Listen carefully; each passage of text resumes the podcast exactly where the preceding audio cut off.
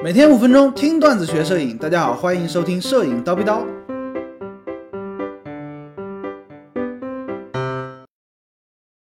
各位同学，大家好，我是蜂鸟微课堂的摄影讲师高老师。那今天呢是摄影刀逼刀的第一期，这是一个全新开发的啊基于音频的摄影教学栏目。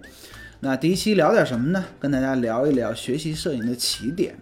那其实大家可以看到啊，市面上已经有了太多太多的摄影教程，每一本呢都非常的厚，给人的感觉是什么呢？哎呦，这个摄影真的好难学，对不对？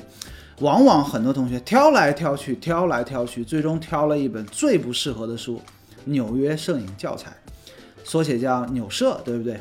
有的人说，哎呦，老师你怎么这么说呢？你这个这是权威中的权威，你这么说呢，是不是有点欺师灭祖呢？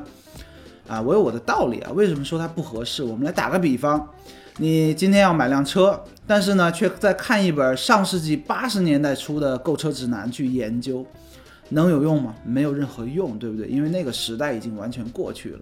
摄影也是一样啊，《纽约摄影教材》是一本在胶片时代。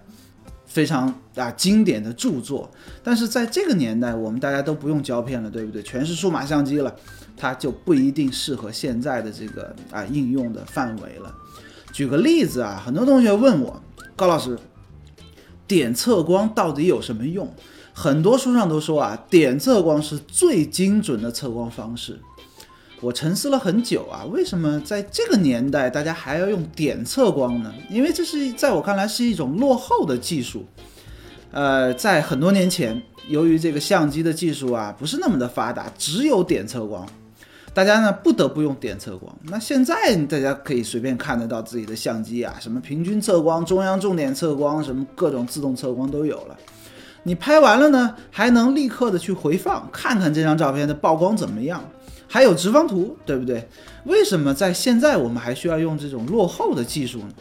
而很多啊摄影书呢就讲啊点测光好，点测光棒，啊往往都是错误的。我们打个比方啊，好，就算它是最精准的测光，点测光，你去拍一个斑马或者拍一个大熊猫，你想黑白相间的嘛，对不对？那完蛋了，这组照片要么过曝，要么欠曝，为什么呢？因为它很精准的一个点嘛，对不对？你这个点指到黑色的条纹，它就过曝了；你这个点呢指到白色的地方，它就欠曝了。很简单，你说它好不好呢？哎，所以说在最开始大家都不了解怎么开始学摄影的时候呢，往往会选择一个错误的起点，然后发现哎呦好枯燥，好无聊，慢慢就放弃了。其实是一件很可惜的事情。呃，高老师呢，长期从事摄影培训工作啊，跟大量的零基础的学员有过深度的沟通，就发现了很多这种被呃老法师啊、专家呀啊扭曲或者误导的这么一个现象。所以说呢，我们希望啊，我个人也希望吧，通过一个啊定期的栏目，跟大家聊一聊如何正确的或者说更加高效的去学习摄影。那这就是我们摄影刀逼刀的一个啊开播的这么一个目的吧。